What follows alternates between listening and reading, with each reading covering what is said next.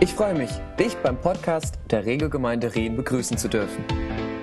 Jeden Dienstag hast du hier die Möglichkeit, den Live-Mitschnitt der Predigt vom Gottesdienst zu Hause oder unterwegs nachzuhören.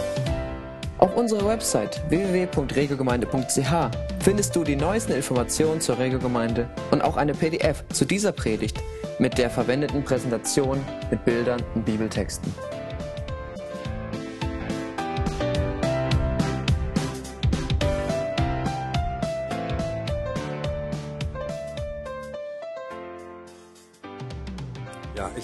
Freue mich auch sehr auf diese neue Serie, weil es, glaube ich, nichts was so begeisternd ist, als den Heiligen Geist kennenzulernen und mit ihm unterwegs zu sein. Und ich hoffe, du bist auch darüber in, äh, in einer Glaubens, glaubensvollen Vorfreude.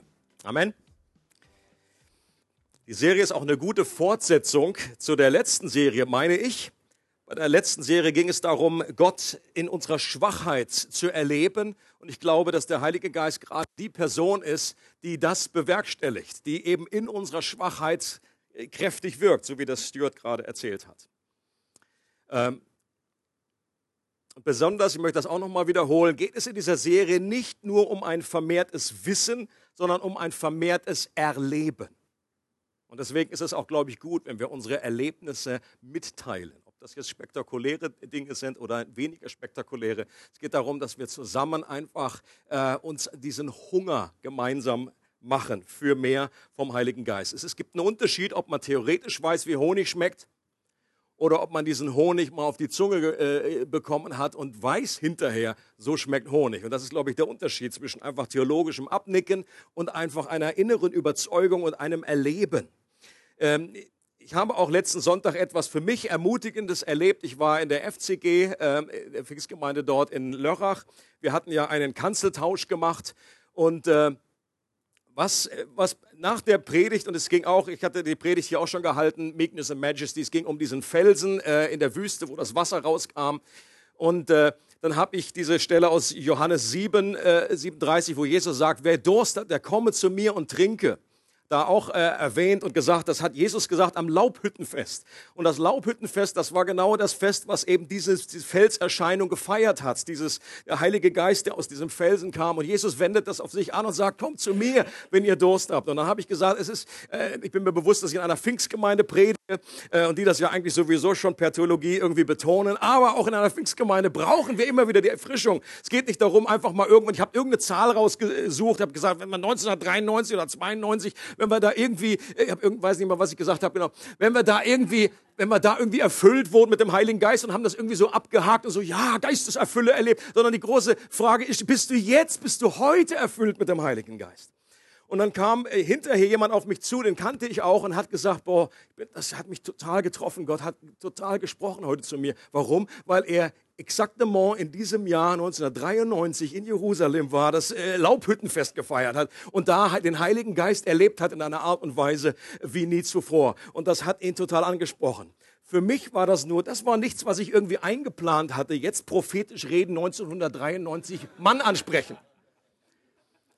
Das war etwas, was nur der Geist Gottes tun kann und was für ihn eine große Sache war, weil es war jetzt nicht ein allgemeines, sondern etwas Persönliches, was ihn, Gott kennt meine Situation, er ermutigt mich und ich selber als Preacher, ich wünsche mir das so viel mehr noch, dass Gott einfach persönlich redet, prophetisch redet durch und ob, ob manchmal weiß ich es dann gar nicht, ob ich 93 sage oder irgendwas.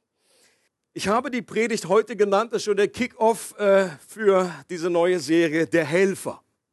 Der Helfer. Brauchst du Hilfe? Es gibt einen Helfer. Ich möchte diese Stelle lesen, sehr berühmt, eigentlich uns vertraut, aber äh, nichtsdestotrotz. Johannes 14, Verse 15 bis 17. Jesus sagt hier zu seinen Jüngern, wenn ihr mich liebt, werdet ihr meine Gebote halten. Und der Vater wird euch an meiner Stelle einen anderen Helfer geben, der für immer bei euch sein wird. Ich werde ihn darum bitten. Er wird, er wird euch den Geist der Wahrheit geben, den die Welt nicht bekommen kann, weil sie ihn nicht sieht und nicht kennt, aber ihr kennt ihn, denn er bleibt bei euch und wird in euch sein. Für die Jünger war das Thema des Heiligen Geistes, das Jesus kurz vor seinem Tod ansprach, nicht gerade die Botschaft, die zu Freudentänzen geführt hat. Das Gegenteil war der Fall. Sie mochten nämlich den Teil, er wird euch an meiner Stelle einen anderen Helfer geben, nicht besonders. Diese Aussage von Jesus hat sie überhaupt nicht abgeholt. Denn das bedeutete, dass Jesus verschwindet, damit der Geist kommt. Und das hat er immer wieder betont. Die Vorstellung, dass Jesus nicht mehr da sein würde, war für sie unerträglich. Was sollte denn da schon kommen, was ihn ersetzen kann? Sie hatten ja keine Ahnung äh, eigentlich, wie, wie das aussieht. Sie haben vielleicht gesagt, innerlich oder äußerlich, wir wollen keinen anderen Helfer, wir wollen dich. Doch Jesus behauptete tatsächlich, dass es gut war. In Johannes 16 heißt es, dass es besser ist, dass es nützlicher ist für euch und auch damit für uns, dass er wegging, damit der Heilige Geist kommen kann. Und ich sage euch ganz ehrlich, ich persönlich kann die Verwirrung der Jünger sehr gut nachempfinden. Es gab schon viele Momente, in denen ich mir gewünscht habe, dass Jesus jetzt bei mir ist. Dass ich ihn sehen kann, mit ihm reden kann. Und gleichzeitig bin ich aber überzeugt, dass die Aussage von Jesus nicht nur ein billiger Trost war, so nach dem Motto, ach, die armen Jünger, jetzt heulen sie ein bisschen rum, dann sage ich irgendwie was Schönes. Sondern dass es stimmt, dass es wirklich besser ist, dass es gut für uns ist, dass der Heilige Geist jetzt da ist. Und meine Zweifel daran, nur damit zu tun haben, dass ich den Heiligen Geist noch nicht so gut kenne und erlebe, wie das eigentlich möglich wäre.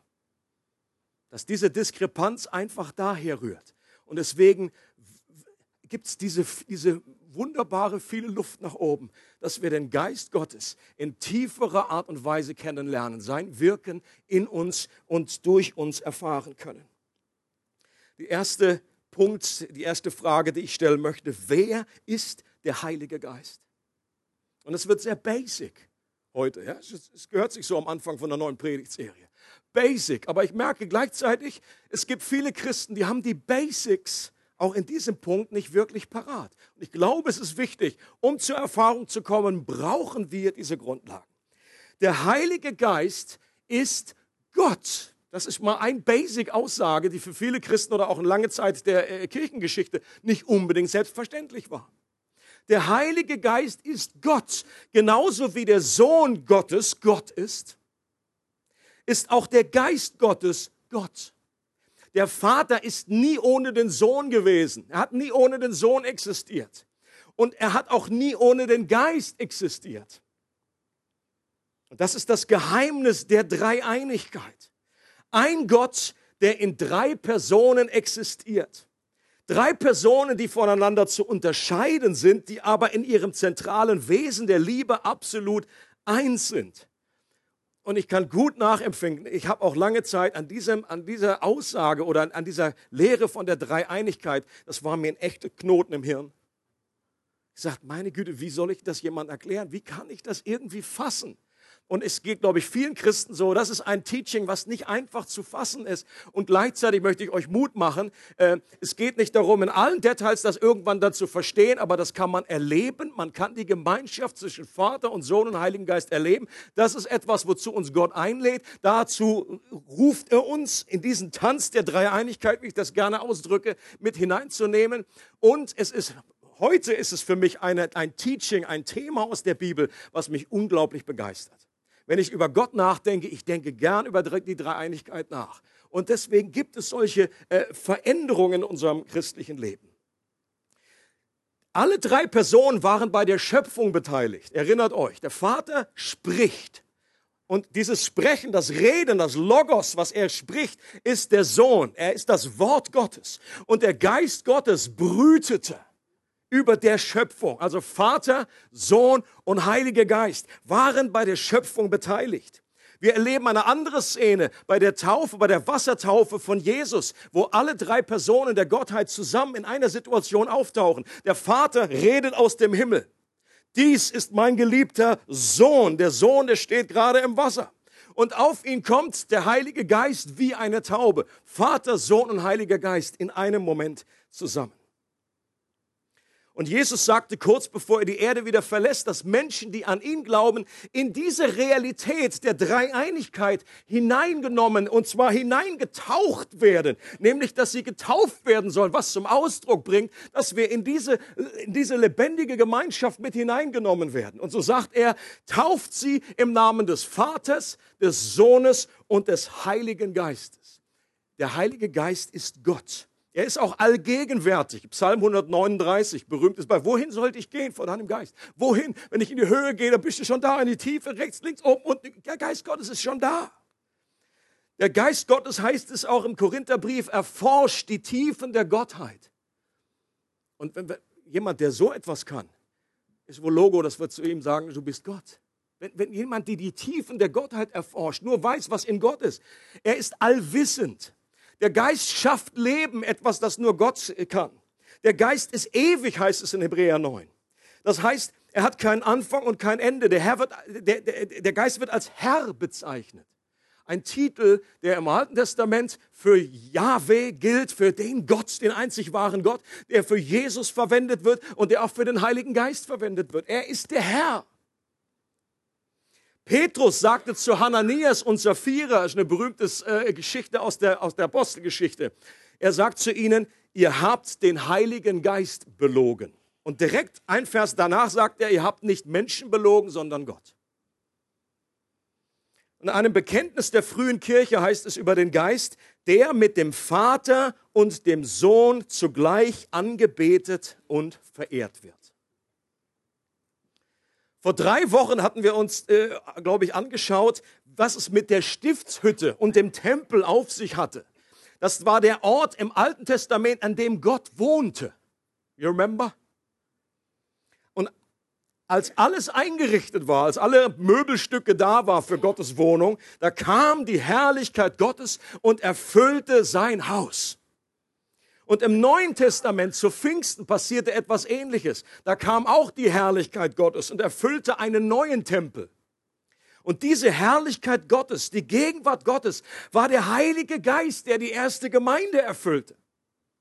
Und Paulus sagt zu, zu den Christen damals in Korinth, wisst ihr nicht, und das möchte ich euch auch zusprechen heute Morgen, wisst ihr nicht, dass ihr der Tempel Gottes seid? Und dass der Geist Gottes in euch wohnt. Leute, ich glaube, dieses Wissen, wenn wir es nicht nur hier in der Birne haben, sondern wenn der Geist Gottes uns diese Realität auch hier im Herzen offenbart, der kann unser komplettes Leben verändern, auf den Kopf stellen. In gesunder Art und Weise, in guter Art und Weise. Die Art und Weise, wie wir miteinander umgehen, was für ein Verständnis wir haben für Gemeinde. In der Art und Weise, wie wir unser Alltagschristsein leben. Wisst ihr nicht, dass ihr der Tempel Gottes seid? Und so ein Konzept war in der damaligen Welt im Judentum und auch bei den Römern und Griechen unerhört. Das gab es überhaupt nicht. Die ersten Christen, das ist interessant, galten als Gottlose. So wurden die bezeichnet damals, die Christen. Warum? Die hatten gar keinen Tempel, zu dem sie hingingen. Sie hatten gar keinen sichtbaren Gott, den sie anbeteten. Es waren Gottlose. Und die haben gesagt, nee, nee, wir sind nicht gottlos, wir haben einen Tempel und der sind wir und Gott wohnt in uns. Und die so, hm? Was das denn? Wir sind der Tempel. Gott lebt in dir. Und wenn wir das nur richtig erfassen und glauben würden, und ich hoffe, dass wir auch während dieser Serie diese Wahrheit mehr und mehr äh, verstehen und erleben, weil es unser komplettes Leben verändert. Es gibt aus Gottes Sicht nichts Bedeutenderes, als wenn Christen zusammenkommen und sich bewusst werden, dass die Gemeinde der Ort ist, an dem Gott selbst wohnt. Deswegen ist es wichtig, ob wir Gemeinschaft pflegen, ob das in den Kleingruppen ist. Jesus sagt, wo zwei oder drei zusammen sind, da bin ich mitten unter ihnen. Da wohnt Gott, Leute. Da wohnt Gott. Das ist der Ort, wo Menschen Gott begegnen können und ihre Schuld vergeben werden kann. Das waren die Hauptaufgaben des Tempels in der damaligen Zeit. Der zweite Punkt, der wichtig ist als Grundlage, der Heilige Geist, wie es schon in den Überschriften klar wird, ist eine Person. Und die meisten Christen sagen, äh, ja, das weiß ich schon lange, lange, lange, lange. Auch hier ist die Frage nicht, ob du das schon lange, lange, lange weißt, sondern ob du das schon lange, lange, lange so erfährst und lebst. dass der Heilige Geist eine Person ist. Und so wie Jesus über ihn redet, wird klar, dass er eine Person beschreibt. Er redet von einem Er und nicht von einem Es. Er sagt ihn, ich werde ihn senden und nicht etwas irgendwie, irgendwie Power-Dynamitstange, irgendwie eine Kraft, die da irgendwie unpersönlich aus dem Himmel kommt. Der Heilige Geist ist eine Person und keine unpersönliche Kraft. Jesus bezeichnet ihn als einen anderen Helfer. Und das Wort, das hier gebraucht wird für anders, ist aufschlussreich. Es gibt zwei verschiedene griechische Worte. Das eine ist anders, anders, also ganz anders. Und das andere ist anders, also heißt unterschieden, aber ähnlich. Und das ist genau das, was er hier benutzt. So wie Jesus eine Person war, so ist auch der Heilige Geist eine Person. So wie ich euch geholfen habe, sagt Jesus, so wird auch er euch helfen. Er wird bei euch sein, so wie ich bei euch war. Er wird euch lehren, so wie ich euch gelehrt habe. Er wird euch erinnern, so wie ich euch erinnert habe. Er wird sogar in euch sein, was mit Sicherheit noch besser ist als das, was die Jünger mit Jesus erlebt hatten, der nicht immer an jedem Ort zur gleichen Zeit sein konnte. Das ist ein klares Update. Klares Update. Als Jesus irgendwie die drei mit sich genommen hat auf den Berg der Verklärung und die anderen neun Nasen dann irgendwie zurückgeblieben sind, die sagt, oh Mann, oh, will auch damit auf dem Berg sein. Und als er dann hinterher noch kam und dann vielleicht das so ein bisschen durchsickern äh, lassen, was da passiert ist, obwohl Jesus ja gesagt hat, äh, sagt es jetzt noch nicht, haut das nicht raus, was er erlebt hat, aber ich befürchte, so wie ich die Jünger kennengelernt habe im Neuen Testament, dass sich nicht alle dran gehalten haben. Ja? So eine kleine, so Mann, Mann, Mann, war das hell auf dem Berg. Boah, boah, boah, boah. Wir dürfen ja nicht drüber reden, aber hoi, hoi, hoi, hoi, wird mir echt stinken, dass er nicht dabei war. Das würde mir richtig auf den Keks gehen. Die haben sich bestimmt wieder nichts geschenkt hinterher. So, und das, Jesus, selbst damals, selbst weil er mit, nur mit seinen zwölf Jungs unterwegs war, konnte er nicht bei jedem gleich intensiv da sein. Er war gebunden an Zeit und Raum, aber den Heiligen Geist jetzt in uns zu haben, ist immer, er ist immer volles Brett da. Immer da. Und das ist ein klares Update. Und vor allem in der Apostelgeschichte, eigentlich ist der Name besser die Geschichte des Heiligen Geistes als die Apostelgeschichte. Der Holy Spirit, das ist seine Geschichte. Das ist, was er tut, was Jesus angefangen hat und was der Heilige Geist fortführt. Jesus aus dem Himmel durch den Heiligen Geist. Da wird deutlich zum Beispiel, dass der Heilige Geist redet. Nur, eine Person redet, eine Kraft redet nicht mit dir oder du gehörst eingewiesen. Er sendet aus. Er sendet aus. Er entscheidet Dinge. Er bezeugt Dinge. Er leitet. Er führt Menschen und er setzt ein. Das ist alles sind Ausdrücke, Verben, die für eine Person sprechen. Und für Menschen, die Gott nachfolgen, ist vielleicht der entscheidende Kronleuchter, der aufleuchten sollte, dass es im Glauben um die Beziehung zu einer Person geht und nicht um die Ausrichtung an Gesetzen und das Einhalten von Geboten. Oder das ist im Neuen Testament der große, große Unterschied. Das Pfingstfest war ein Erntedankfest, was die Juden gefeiert haben. Sie haben gedankt für die Ernte, aber gleichzeitig haben sie sich auch erinnert an ein Event aus dem Alten Testament, und zwar an den Tag, als das Gesetz von Gott aus dem Himmel kam, die beiden steinernen Tafeln.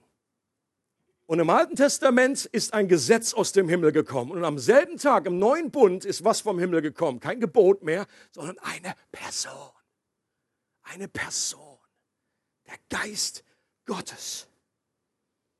Das ist ein wichtiger Unterschied.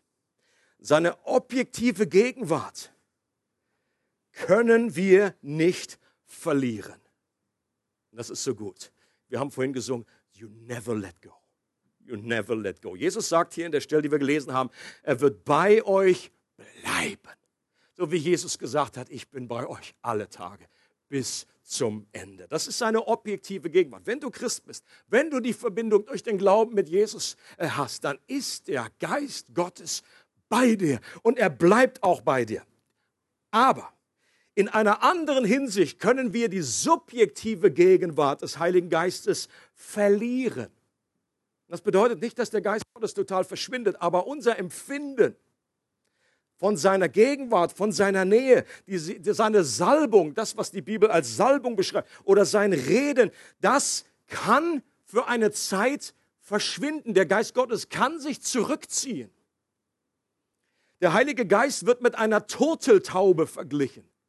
Ihr kennt vielleicht noch die Story, als ich mal über den Geist Gottes gepredigt habe, den Unterschied zwischen so einer Straßenköter-Taube und im Deutschen ist kaum Unterschied, deswegen muss man das so ein bisschen unterscheiden. Also das eine ist Straßenköter-Taube, äh, das andere ist Turteltaube. Das eine, die, die einen, die sind irgendwie, sobald es was zu fressen gibt oder die sind zahm, die kriegst du gar nicht mehr weg. Das ist das Problem nicht, dass die kommen, die kriegst das Problem, dass sie wegkriegst. So, aber die Turteltaube, gehört zwar biologisch irgendwie zum selben äh, Dingens da, aber sie ist eigentlich von ihrem Naturell komplett anders. Die Turteltaube ist scheu. Sie lässt sich nicht einfach dressieren. Artie Kendall hat ein geniales Buch geschrieben über diese Sensibilität des Heiligen Geistes. Nicht die, unsere Sensibilität ihm gegenüber, das wird, das sollen wir auch sein, aber dass er selber sensibel dass er scheu ist, der Heilige Geist. Und er erzählt da drin eine Story von einem Ehepaar, die nach Jerusalem gezogen sind. Und in ihrem neuen Haus, da war, und das war für sie so eine Art Zeichenbestätigung, hey, Gott ist da in diesem Move. Es kam eine tote Taube. Und diese Taube, die lebte dann da oben da irgendwie. Und jedes Mal, wenn es unten ein bisschen laut war oder die Tür zu schnell geknallt wurde, dann flatter, flatter, flatter, flatter, war sie weg. Und einige Zeit später kamen sie wieder. Oder wenn sie laut gestritten haben, dann ah, flatter, flatter, flatter. Und dann kamen sie wieder. Und sie haben, irgendwann haben sie gemerkt, Mensch, das, die, die können wir nicht trainieren, die können wir nicht zähmen. Das ist hier kein Zirkus. Der Heilige Geist, diese Taube, wird sich nicht uns anpassen. Wir müssen uns der Taube anpassen. Ich glaube, das ist auch unsere Aufgabe. Der Heilige Geist ist voller Liebe, er ist voller Gegenwart. Er möchte das, aber er kann sich zurückziehen. Und in unserer Nachfolge geht es eigentlich darum, immer besser zu erkennen, was den Heiligen Geist erfreut und diesen Lebensstil zu fördern und zu erkennen, was den Heiligen Geist betrübt, wann er wegflattert und diesen Lebensstil zu meiden. Doch es macht dabei einen riesigen Unterschied, ob wir uns dabei an Gebote orientieren oder so moralisch, oh, das darf ich nicht, das darf ich nicht. Sie hören die Gebote, die Gesetze, das steht ja alles da. Das hat im Alten Bund schon nicht geklappt. Das ist die Bibel, im Neuen Testament sagt es, das Gesetz macht uns nicht heiliger, es macht uns nicht besser. Je mehr wir versuchen, gut zu werden, desto schlimmer werden wir scheitern. Oder ob wir in der Gemeinschaft mit einer göttlichen Person leben. Und das ist ein Lernprozess, Leute. Keiner von uns schafft das irgendwie aus dem Stand oder einfach so, ohne dabei immer wieder Fehler zu machen, was, kein, was nicht das Problem ist.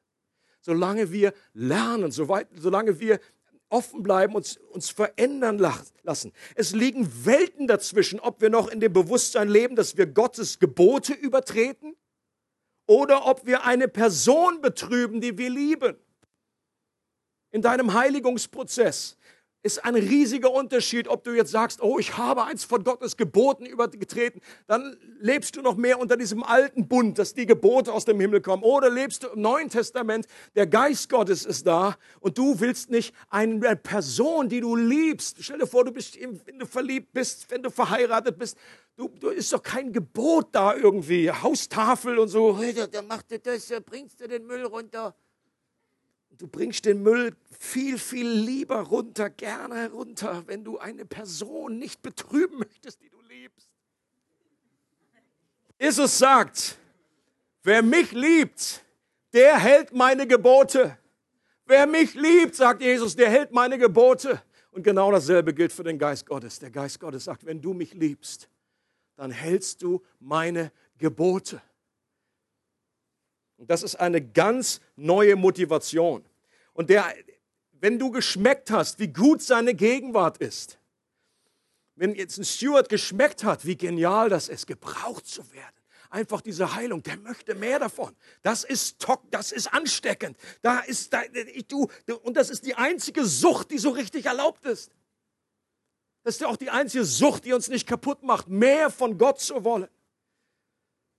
Und er setzt alles daran, dass diese Gemeinschaft durch sein Denken, seine Worte und sein Handeln nicht betrübt wird, dass diese Taube nicht wegflattert. Und das Schöne ist, Leute, wenn sie mal weggeflattert ist, und sie flattert bei uns allen weg. Der Geist Gottes, der, der wird betrübt. Es ist nicht einfach, ihn nicht zu betrüben, weil wir eine alte Natur mit uns rumschleppen, weil unsere Gedanken, unsere Worte, unsere Handlungen einfach noch nicht so perfekt sind. Aber das ist auch nicht das Problem Gottes. Denn unsere Schuld ist getilgt. Wir sind gerecht gesprochen. Wir sind frei. Wir sind, wir gehören, wir sind seine Söhne und verlieren diesen Status nicht. Wir verlieren auch diesen Siegel des Heiligen Geistes nicht. Wir wurden versiegelt mit dem Heiligen Geist. Das ist etwas Ewiges. Aber diese Gemeinschaft mit dem Geist Gottes. Und das Gute ist, wenn wir umkehren, wenn wir Gott um Vergebung beten und sagen, Heiliger Geist, es tut mir leid. Bitte komm zurück. Komm wieder zurück möchte deine Gegenwart spüren, dann tut er genau das. Ein Zeichen von geistlicher Reife ist, wie lange die Zeit dauert, bis du merkst, dass der Geist nicht mehr da ist und wie schnell du um Vergebung bittest und diese gestörte Beziehung wiederherstellst. Das ist ein Zeichen unserer geistlichen Reife.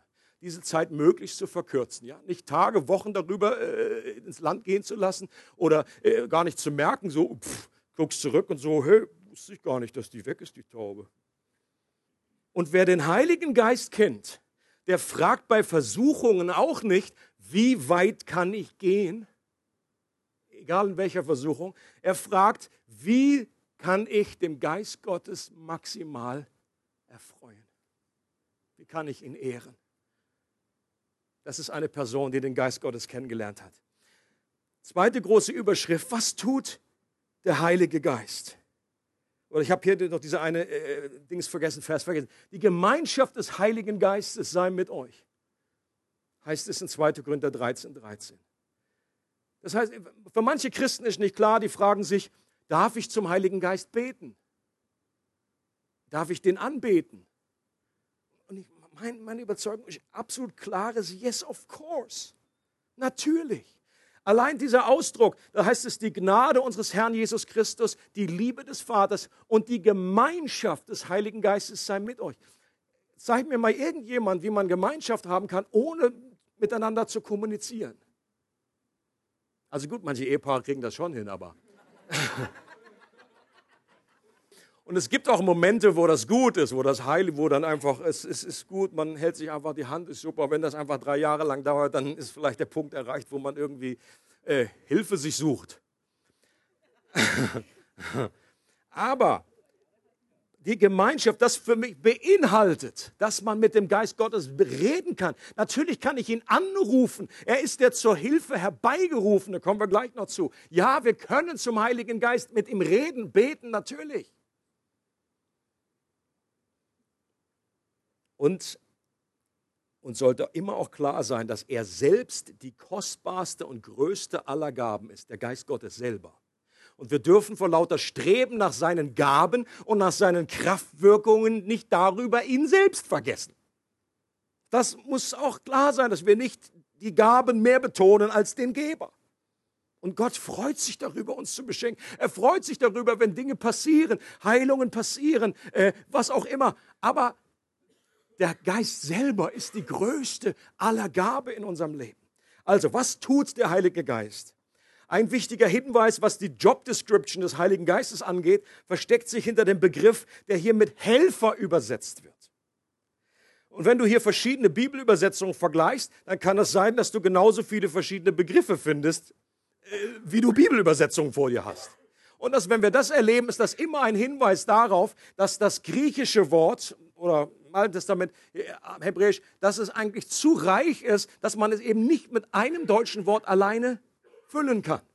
Und deswegen gibt es diese Varianten. Mehrere Facetten. Das griechische Wort heißt der zur Unterstützung herbeigerufene. Der zur Unterstützung herbeigerufene. Oder Fürsprecher ist auch ein Wort, was eben sehr oft übersetzt wird. In den englischen Bibeln hast du oft den Advokaten. Das heißt eigentlich lateinisch genau dasselbe, der für dich spricht. Vor allen Dingen in einem juristischen Kontext, der vor einem Gericht sagt, er spricht für dich. Ein Advokat. Es gibt den Ratgeber, im Englischen Counselor der Ratgeber oder auch der Seelsorger irgendwie in dieser Richtung. Der Tröster wird oft genannt. Der Beistand. Und es gibt schon einen Hinweis, diese Vielfalt, dass der Heilige Geist nicht nur eine Aufgabe hat. Ein Ziel dieser Serie, in der wir uns bewegen, ist aufzuzeigen, wie breit das Spektrum der Hilfe des Heiligen Geistes ist. Wie breit das Spektrum seiner Schaffenskraft ist, seiner Fähigkeiten ist. Im Petrusbrief ist von den verschiedenartigen Gnaden Gottes die Rede. Die bessere Übersetzung dieses Wort verschiedenartig ist der vielfarbigen. Eine bessere Übersetzung, vielfarbig. Und das gilt auch für den Heiligen Geist. Alle, die schon mal eine Farbberatung gemacht haben, ihr merkt ich auch, weißt du Bescheid. Nee, nicht wirklich. Das habe ich selber schon gewusst. Ohne Farbberatung. Dass das super aussieht. Wenn ihr so ein, wenn ihr so ein, kriegt man meistens so einen kleinen Fächer mit. Okay, und wenn dieser Fächer nur so drei Lamellen hat mit drei verschiedenen äh, Farben, dann bist du ein bisschen eingeschränkt in deiner äh, Einkaufswahl, wenn du gehst. Ähm, es gibt aber auch so dicke Farbpaletten. Ja, und die fächerst du auf und denkst, boah, Alter, so viel Farben wusste ich gar nicht, dass es die gibt. Männer vor allen Dingen wissen nicht, dass es so viele Schattierungen gibt. Die Frau fragt, was das für eine Farbe ist. Du sagst, weißt du, rot, grün, blau oder schwarz. Mehr hast du gar nicht zur Auswahl. Und ich wünsche mir, dass auch durch diese Serie klar wird, was für eine unglaubliche Vielfalt, für ein farbiges Spektrum der Geist Gottes hat, weil es unseren Erwartungshorizont erweitert.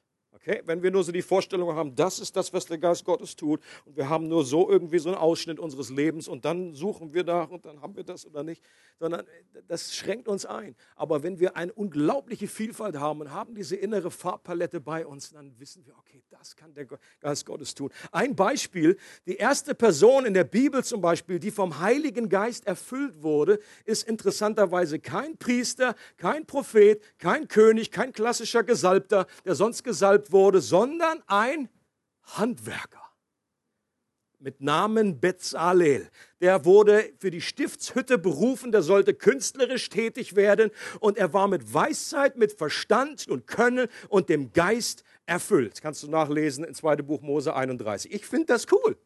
Ich finde das überraschend. Das ist die Bandbreite. Gott ist immer überraschender, er ist immer größer, immer weiter.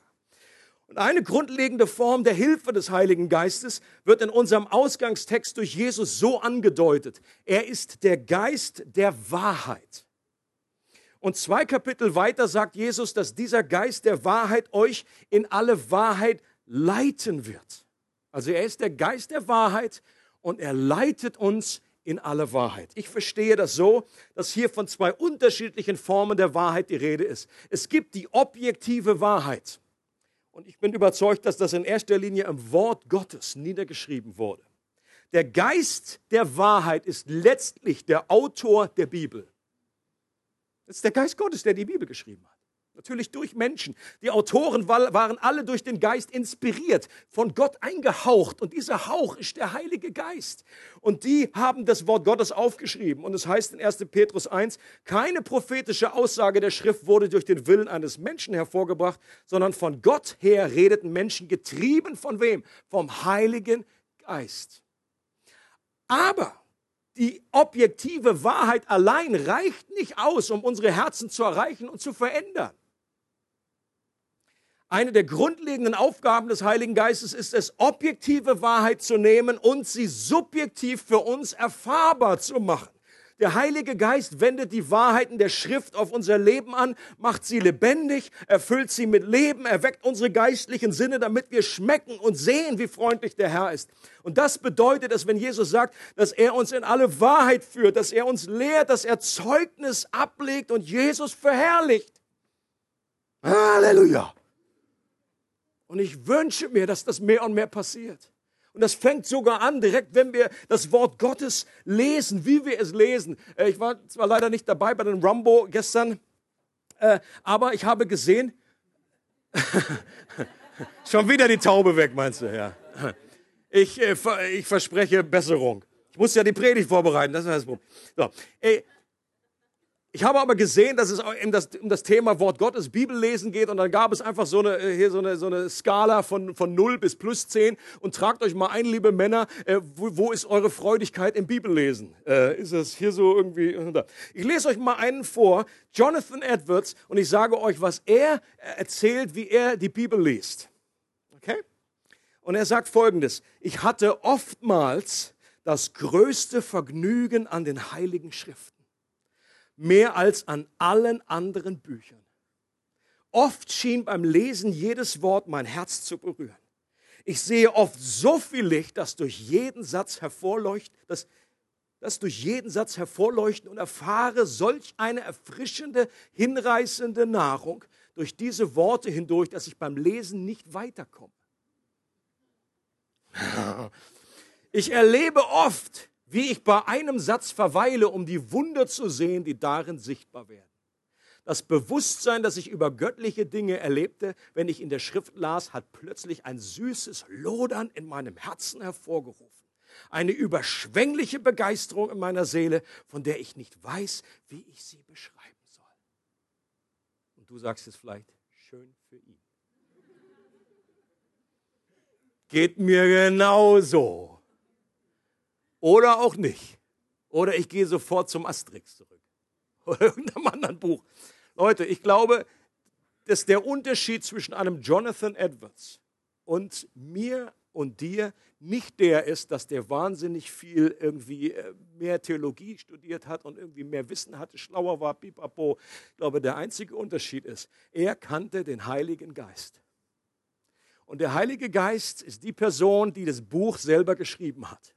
Und wir alle können lernen, in diese Beziehung, in diese Realität hineinzuwachsen, dass wir, wenn wir den Geist Gottes einladen, und das geschieht sicherlich nicht von heute auf morgen, äh, aber dass wir mehr und mehr erleben, dass das Bibellesen für uns zu einer Entdeckungsreise wird, wodurch wir den, den Gott selber erkennen, offenbar werden und dass das süß für uns wird. Und das wünsche ich mir für mich und für dich glaube, dass es die Lieblingsaufgabe des Heiligen Geistes ist, Jesus anzustrahlen und ihn groß rauskommen zu lassen.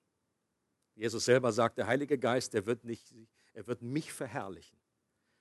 Äh, ein, ein, Theologe aus, äh, aus, England hat das so ausgedrückt, hat mal so nach einem guten Vergleich gesucht und dann ging er irgendwie so am Morgen noch äh, spazieren und dann war noch, äh, war noch dunkle Nacht, da war irgendwie ein Gebäude, glaube ich, eine Kirche und dann gab es ein Flutlicht, was diese Kirche ange, angestrahlt hat. Hat er gesagt, exactly, genau so ist der Heilige Geist. Er ist dieses Flutlicht. Er stellt sich selber nicht in den Mittelpunkt, er leuchtet Christus an. Und er, seine Lieblingsaufgabe, sein, was sein Wunsch ist, dass die Wahrheiten, die wir kennen, wie, ich glaube, wir leben in einer Zeit, wo wir so viel Wissen haben über den christlichen Glauben, wie, wie in kaum einer anderen Generation. Aber auch das hilft uns nicht unbedingt. Was uns hilft, ist, wenn diese Wahrheiten in unserem Herzen lebendig werden wenn wir nicht nur wissen, dass Gott, äh, der Heilige Geist Gott ist, sondern wenn wir so mit dieser Haltung durchs Leben gehen, am Montagmorgen im Büro, in der Arbeit, in der Schule, wo auch immer, und sagen, Geist, wenn ich komme, Geist, der, der, der Schöpfer des Universums lebt in mir, wo ich hingehe, da ist Gott. Auch in einer demütigen Haltung, nicht irgendwie so, jetzt kommt Gott, ja, wir sind es nicht, aber wir tragen. Bitte versteht mich nicht falsch, ich nehme keine Verantwortung für irgendwelche Kündigungen. Im Gespräch mit dem Chef, mit wem reden Sie eigentlich? Ich bin Gott. Nein, du bist nicht Gott, aber du bist der Tempel des Heiligen Geistes. Und Gott wünscht sich, der Geist Gottes möchte Jesus lebendig machen. In den äh, Gebeten, die wir beim Paulus lesen im Epheserbrief, da ist es, er betet, dass, dass Christus durch den Glauben in ihren Herzen wohnt. Ja, wohnte der nicht vorher schon drin? Natürlich wohnt er schon drin, sonst wären sie gar keine Christen gewesen. Aber er betet, dass das real wird, dass Christus in ihrem Herzen lebt. Er betet darum, dass sie die Liebe erkennen. Haben sie nicht vorher schon die Liebe äh, Christi erlebt? Natürlich, sonst wären sie keine Christen. Aber er betet darum, dass sie diese Liebe mehr und mehr erfahren. Die Breite, die Länge, die Höhe und die Tiefe. Glauben ist eine neue Sehfähigkeit, dass wir Christus erkennen, dass er real wird. Und das tut der Heilige Geist. Ich möchte zum Schluss, dass wir uns Zeit nehmen, kurz für uns zu beten. Und dann möchte ich noch am Abschluss, dass wir als ganze Gemeinde beten. Am Anfang dieser neuen Serie möchte ich bewusst eine Zäsur setzen und dass wir dem Geist Gottes unser Ja geben. Und, und das nicht leichtfertig. Und ich bin überhaupt nicht sauer für irgendjemanden, der sagt, du, ich bin noch nicht so weit, da bete ich nicht mit. Es geht nicht darum, jetzt einfach nur jetzt mitzubeten, damit alle irgendwie dabei sind, sondern du sollst für dich selber, ich glaube, der Geist Gottes, der kann kommen, ob wir das wollen oder nicht. Er ist souverän genug. Aber er wünscht sich, eingeladen zu werden. Er wünscht sich, dass wir sagen, komm, Heiliger Geist tu dein Werk in mir und unter uns. Wir sind persönlich der Tempel des Heiligen Geistes, aber auch als Gemeinde. Ich glaube, dass Gott seinen Geist gerne gibt. Amen. Das weiß ich spätestens, weil Jesus gesagt hat zu, zu den äh, Zuhörern damals, wenn schon ihr, die ihr böse seid, euren Kindern gute Gaben zu geben, versteht, wie viel mehr, wie viel mehr wird der Vater im Himmel den Heiligen Geist geben denen, die ihn bitten. Und er möchte noch viel mehr unter uns wirken. Die große Frage ist, willst du das auch? Willst du das wirklich? Willst du es auch, wenn unsere Bequemlichkeit herausgefordert wird oder wenn das mit Verunsicherungen einhergeht? Ich kann euch versprechen, das wird kommen. Das brauchst du erst gar nicht, äh, wenn du die Bibel aufschlägst, dass da, wo der Geist Gottes kam, äh, jemand hat so ausgedrückt, wenn der Geist Gottes Erweckung, wenn, wenn, Gott uns erweckt, dann wird, dann wird der Teufel auch erweckt. Dann hat der plötzlich eine ganz andere Dimension. New Levels, New Devils. Und es gibt, da wo Leben ist, da gibt es mehr Fragezeichen, als wenn du dann irgendwie auf dem Friedhof ist alles schön geordnet. Gibt es wenig Fragen. Hakst du da ein bisschen rum? Aber wo Leben ist, in einem Geburtshaus, in der Geburtsstätte, da ist, da ist Leben, da kommt Leben hervor, aber es ist auch nicht alles immer so geordnet. Da ist mal irgendwie Blut und Wasser und es spritzt und so weiter. So schöne Bilder, die ihr mitnehmen könnt nach Hause. Es können Dinge sein, die wir nicht so toll finden und die unser Lebensboot ins Wanken bringen wenn wir den Geist Gottes wirklich einladen? Wollen wir dem Heiligen Geist auch dann noch Raum geben, wenn er uns mit unseren Ängsten konfrontiert? Zum Beispiel mit der Angst, die Kontrolle zu verlieren. Da haben wir alles nicht mehr so im Griff, wenn der Geist Gottes kommt. Oder die Angst, blöd dazustehen. Menschenfurcht. Kennen wir da auch. Und wenn Gott uns, wenn der Geist Gottes uns liebevoll, aber mit Nachdruck von einer falschen Sicht oder einem Lebensstil überführt, der ihm nicht gefällt, der ihn betrübt, er heißt immer noch der Heilige Geist. Und er ist heilig. Und er möchte, dass auch wir heilig leben. Haben wir genügend Hunger und Durst nach dem Geist Gottes, dass er so wehen darf, wann und wie es ihm gefällt und nicht nur, wie es uns gefällt. Spurgeon hat äh, ein Zitat gesagt und hat gesagt, Erweckung ist eine Zeit von herrlicher Unordnung. Und der Geist kommt oft in einer Art und Weise, die unseren eigenen Vorstellungen von Ordnung über den Haufen wirft, ja sogar manchmal anstößig ist, wo das nicht so toll in unsere Schubladen hineinpasst. Gleichzeitig erwartet Gott aber auch nicht von uns, dass wir unseren Verstand an der Garderobe abgeben und alles leichtgläubig und ungeprüft durchwinken nach dem Motto, je mehr Halligalli, desto mehr Heiliger Geist. Das braucht Weisheit. Das braucht Weisheit. Und ich möchte dich jetzt einladen, dass du kurz hier eine Minute Zeit nimmst und sagst, Gott, und für dich selber betest, zu Gott, zum Heiligen Geist sprichst, der in dir wohnt und sagst, ich gebe dir mein Ja. Ich möchte dir Erlaubnis geben, in meinem Leben und in dieser Gemeinde zu wirken. Wenn du nicht bereit bist, dann bitte Gott, dir das Wollen und das Vollbringen zu schenken.